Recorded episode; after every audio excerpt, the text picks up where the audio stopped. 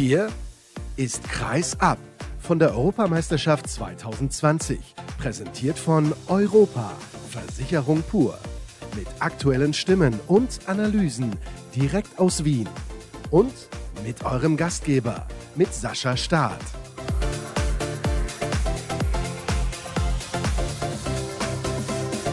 Letzte Sendung aus Wien steht an von der Handball-Europameisterschaft 2020 und natürlich keine Sorge, es geht weiter bei Kreisab in den kommenden Tagen aus Stockholm. Morgen ist Reisetag und zunächst sprechen wir aber über das, was wir heute gesehen haben. Deutschland hat gewonnen gegen die Tschechische Republik mit 26 zu 22, glaube ich, oder? Christoph Dach vom Tagesspiegel. Ganz genau.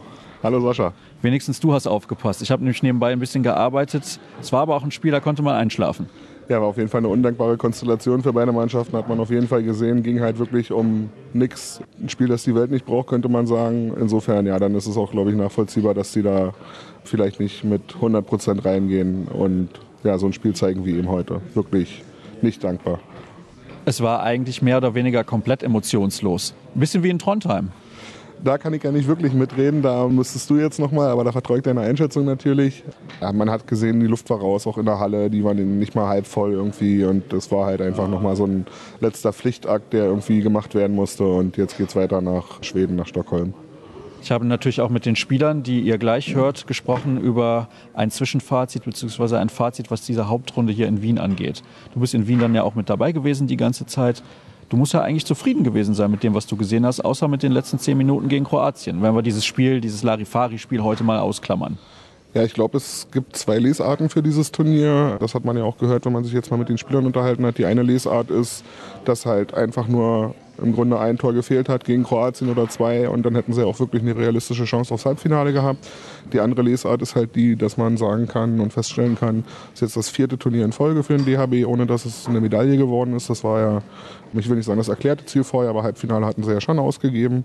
Ja, die beiden Punkte gibt es und ich glaube, man kann sagen, Handball Deutschland ist ein bisschen gespalten im Moment. Auch wenn man sich mit den Fans hier vor Ort umhört. Wir gehen ja auch abends nicht um neun nach Hause und trinken eine Milch, sondern man geht ja auch mal raus und schaut den Leuten so ein bisschen aufs Maul und unterhält sich. Und da merkt man auch, dass es diese beiden Standpunkte auf jeden Fall gerade gibt. Du bist kein Milchtrinker, oder? Hm, Milch mit Honig natürlich. Sehr gut. Das ist ja auch gut für die Stimme und gut für den Podcast. Wunderbar. Welche Lesart glaubst du denn hat mehr Gewicht momentan? Oh, schwere Frage. Das kommt auch darauf an, wen man fragt, würde ich sagen. Also es fällt ja auf den Trainer zurück. Er ist der Chef dieser Mannschaft, der Verantwortliche. Und man merkt einfach auch, dass er prominente Fürsprecher hat, dass er auch prominente Kritiker hat. Das ist schwer zu beantworten, wirklich. Fällt mir wirklich schwer.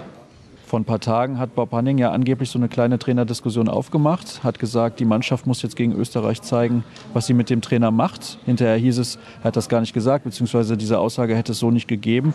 Ich gehe davon aus, dass die Aussage so gefallen ist. Ich bin nicht dabei gewesen, aber einige Kollegen haben das bestätigt. Wie ist das dann einzuordnen? Warum macht er eine Trainerdiskussion auf, wenn es eigentlich gar keine gab?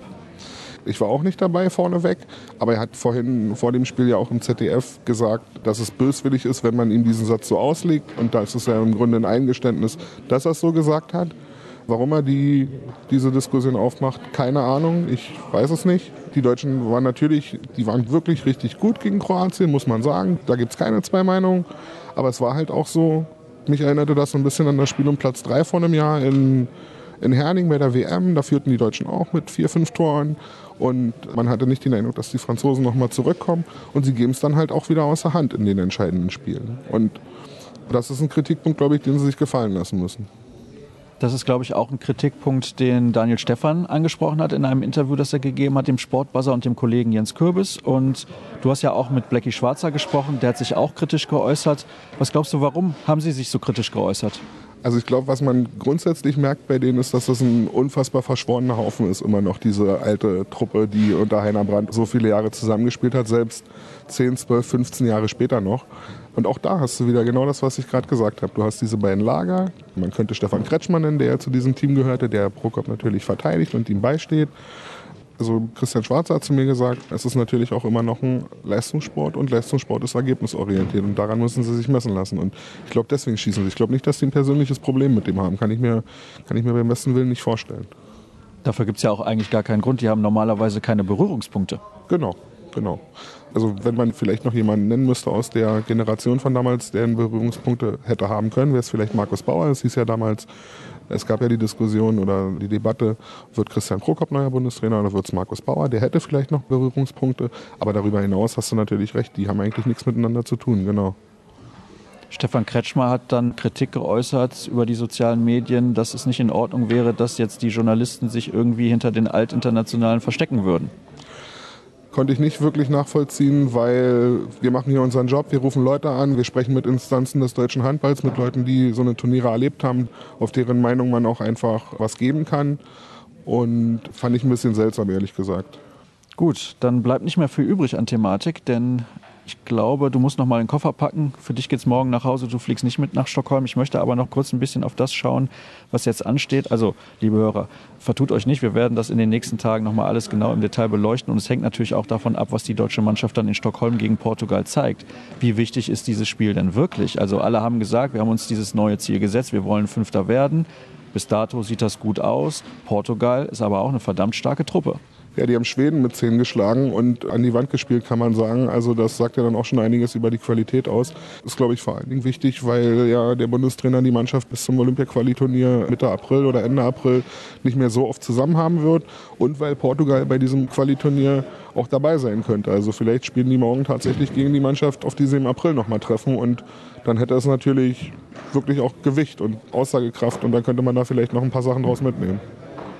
Also das heißt, du glaubst, es ist schon von, ja, ich will nicht sagen großer Bedeutung, aber es wäre schon wichtig für die deutsche Mannschaft, wenn sie dieses Spiel nicht unbedingt glücklich, aber vielleicht sogar souverän gewinnt. Ja, Christian Prokop hat ja eben gerade nach dem Spiel jetzt gegen Tschechien auch nochmal in der Mixzone gesagt, es geht auch einfach darum, die zu gewinnen, auch egal wie im Grunde. Die wollen sich gut verabschieden, mit einem guten Gefühl rausgehen. Und wenn du dann weißt, dass du, wie gesagt, gegen vielleicht auch gegen die große Überraschungsmannschaft des Turniers, so kann man die vielleicht neben den Slowenen, glaube ich, nennen, da nochmal wirklich gefordert wirst, ja, ist schon wichtig, würde ich sagen, ja. Also ich bin schon sehr gespannt, wie dieses Spiel ausgeht, egal wie es ausgeht. Ey, ich frage anders. Wenn Deutschland dieses Spiel, sagen wir mal, mit vier Toren gewinnt, war es dann ein gutes Turnier? Puh. Also es ist ja so ein bisschen die Frage aufgekommen, ob die Anspruchshaltung vielleicht ein bisschen zu hoch formuliert worden ist. Platz 5 bei einer EM ist jetzt sicherlich nicht schlecht, aber ich glaube, es ist nicht das, was sie sich vorgestellt haben. Ich kann mich auch erinnern, Andreas Wolf saß zum Beispiel auch im Dezember im Sportstudio, hat gesagt, wir wollen einen Titel holen bei diesem Turnier. Und daran müssen sie sich dann auch messen lassen. Und wenn es dann Platz 5 ist, ist es ja zumindest nicht das, was sie sich vorgestellt haben. Das darf man, glaube ich, behaupten. Dann hätte ich gerne aber noch einen Tipp natürlich von dir, weil du ja nun abreist. Wer wird denn Europameister? Wir haben die Duelle Norwegen gegen Kroatien und Slowenien gegen Spanien. Ich habe leider sehr wenig sehen können, also sowohl aus den anderen Vorrunden als auch aus der Hauptrundengruppe. Aber ich war in Frankreich 2017 und habe eine geile norwegische Mannschaft gesehen, die gegen Gastgeber Frankreich verloren hat. Ich war in Herning 2019, habe eine geile norwegische Mannschaft gesehen, die gegen Dänemark aus der Halle geschossen wurde. Und ich würde mich freuen und finde, die wären einfach mal dran. Das wäre cool. Also ganz emotional und ohne da irgendwie sportliche Fakten irgendwie einfließen zu lassen. Das würde mich freuen. Sie haben bisher jedes Spiel gewonnen, also du könntest nicht so falsch liegen mit deinem Tipp. Das war übrigens mein Tipp von Anfang an. Möchte ich hier nur noch mal erwähnen an dieser Stelle. Mit Sander Sargussen als MVP. Auch das sieht ziemlich gut aus. Gut, dann soll es das gewesen sein. Herzlichen Dank, Christoph. Wir sind durch für heute, was den ersten Teil der Ausgabe angeht. Gleich gibt es noch Stimmen aus der Mixte und ich habe gesprochen mit den beiden Deutschen Julius Kühn und Tobias Reichmann sowie dem Österreicher Thomas Bauer. Und ihr kennt das natürlich. Alle weiteren Informationen gibt es unter facebook.com slash kreisab, bei Twitter at kreisab.de sowie bei Instagram unter dem Hashtag und Accountnamen kreisab. Das war's für heute. Morgen hören wir uns vom Reisetag wieder. Bis dann. Tschüss.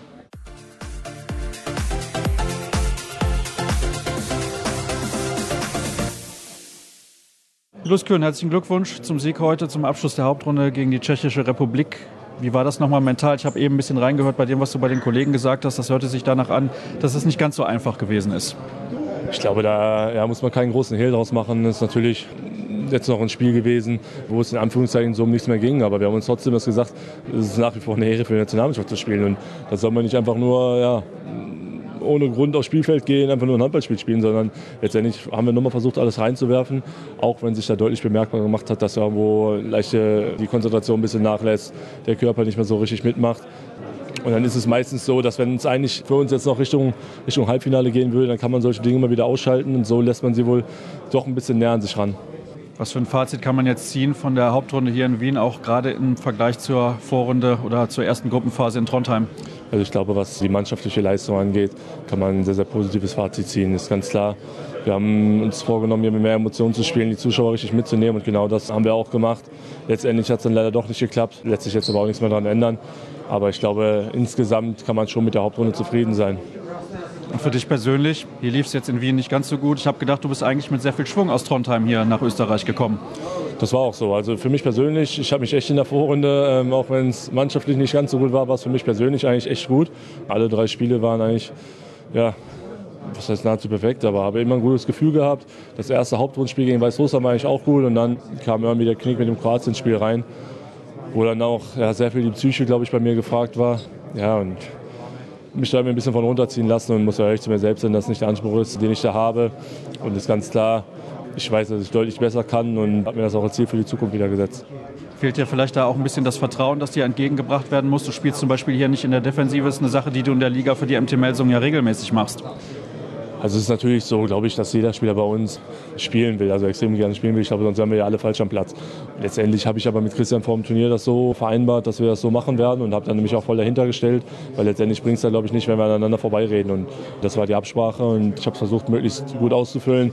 In der Vorrunde hat es halt sehr gut geklappt. Dann kam halt der Bruch mit diesem Kroatien-Spiel rein und bin mir da selber sehr viel schuldig geblieben. Was sagst du denn zum Gegner Portugal im Spiel um Platz 5? Ist eine gute Mannschaft. Definitiv. Ich glaube, dass nochmal ein extrem cooles Spiel werden wird, weil die Portugiesen, glaube ich, auch heiß auf dieses Spiel sein werden. Ich glaube, das ist fast einer der besten Ergebnisse für eine portugiesische Mannschaft. Und deswegen wissen wir auch, dass es eine sehr physische Mannschaft ist. Die, die spielen alle fast nahezu im selben Verein. Und deswegen wird es nochmal, ja, was heißt ein echter Brocken, aber da ist schon eine enorme Qualität vorhanden und die wir nicht unterschätzen dürfen.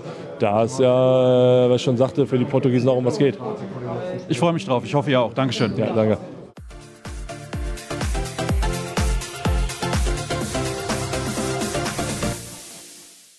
Tobias Reichmann, Glückwunsch zum Sieg heute gegen die Tschechische Republik.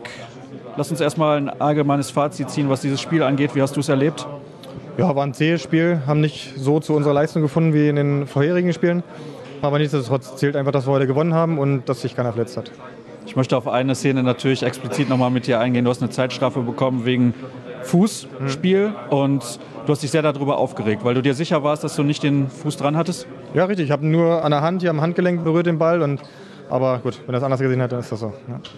Aber du warst schon extrem aufgeregt. Also das konnte man merken, du bist zur Bank gegangen, hast dich immer noch darüber aufgeregt. Ja, weil es einfach kein Fuß war und ärgerlich. Ist die Regel nicht generell ein bisschen Schwachsinn, weil du kannst dich ja auch nicht in Luft auslösen in der Situation? Weil ich glaube, du hast den Schritt generell ja auch schon gemacht, bevor er den Pass spielt. Ja, man macht automatisch einen Schritt. Die Regel ist einfach, einfach dumm oder beziehungsweise muss ausgebaut werden. Aber ich glaube, das ist schon seit Jahren so. Weil wenn ich die Beine zusammen mache, ist es ein Reflex und da gibt es nichts. Aber wenn ich ein Bein ausstrecke, gibt es zwei Minuten dafür. Also ist ein bisschen ja, fragebedürftig. Dann kam auch noch der Delegierte und wollte dir auch noch was sagen. Ja, weil ich halt, glaube ich, ein bisschen lauter war. Ja, ich glaube, das war in der Situation auch in Ordnung. Das konnte man durchaus mal sein. Was glaubst du denn, wie kann man diese, diese Hauptrunde hier in Wien zusammenfassen? Welche Schulnote würdest du vielleicht eurer Mannschaft geben? Oh, ich denke so eine, eine 2 minus vielleicht oder 2. Auf jeden Fall haben wir uns halt stark gesteigert im Gegensatz zur Vorrunde. Wir können, glaube ich, mit der Leistung so ganz zufrieden sein, nicht mit dem Ausgang, mit dem Ergebnis insgesamt, weil wir es haben es halt ja, selber verbockt im Kroatien-Spiel in den letzten Minuten, dass wir da nicht mehr die Chance haben, ins Halbfinale einzuziehen. Aber ich glaube, so hoffe ich, dass wir da morgen oder übermorgen uns dann mit dem fünften Platz noch belohnen können. Ja, leider ist es erst über übermorgen, glaube ich. Also wir müssen noch ein bisschen warten. Von daher noch mal einen Tag mehr bei diesem Turnier. Aber alle haben in den letzten Tagen auch darüber gesprochen, dass dieser fünfte Platz noch eine große Bedeutung hat. Jetzt war die Motivation, also die Motivation war sicherlich heute da ein Spiel zu gewinnen, aber man hat gemerkt, dass ihr nicht ganz so motiviert gewesen seid wie in den drei Spielen zuvor hier in Wien. Wie könnt ihr jetzt die Motivation für dieses andere Spiel dann nochmal zurückholen? Ja, ich glaube, das ist gar nicht so schwer, weil wir können gegen die auch in der Quali-Gruppe für Olympia treffen. Und ich glaube, es ist wichtig, dass man sich da vielleicht den nötigen Respekt schon mal ein bisschen erarbeitet. Und jeder will ein Turnier mit einem Sieg abschließen und nicht mit einer Niederlage, dass man halt im Kopf da ein bisschen glücklicher ist. Und ich glaube, da werden wir schon ordentlich heiß sein und brennen, dass wir da die Portugiesen, die ein sehr, sehr gutes Turnier spielen, trotzdem halt mit einer Niederlage nach Hause schicken. Dafür viel Erfolg jetzt schon. Dankeschön. Danke.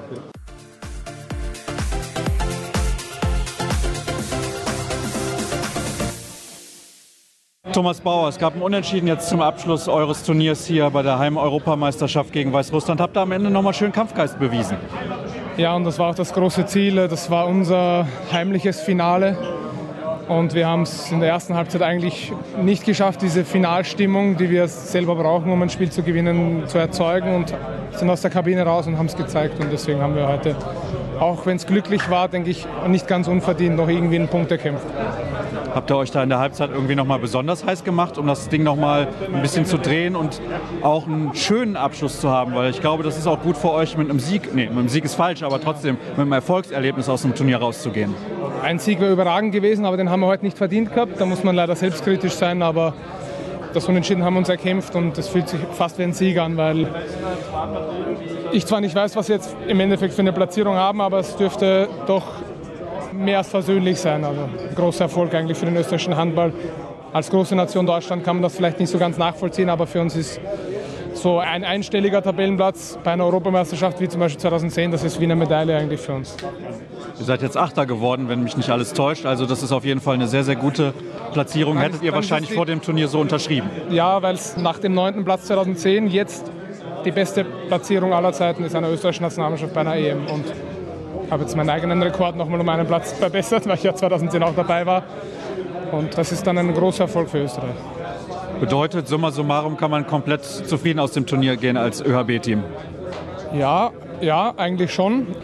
Aber ich bin selber selbstkritisch genug, um zu wissen, dass ich Dinge hätte besser machen können. Und auch meine Kollegen, die hier sind, da weiß ich ganz genau, dass die zwar mannschaftlich zufrieden sind mit dem, was wir erreicht haben, aber dass jeder Einzelne genau weiß, woran er zu arbeiten hat, damit wir noch besser sein können. Weil es ist zwar schon sehr gut, aber wir wollen ja kontinuierlich bei Großereignissen dabei sein und da muss man sich einfach noch verbessern. Naja, ihr habt immerhin Frankreich und Dänemark hinter euch gelassen. Dazu herzlichen Glückwunsch. Dankeschön. Ja, danke.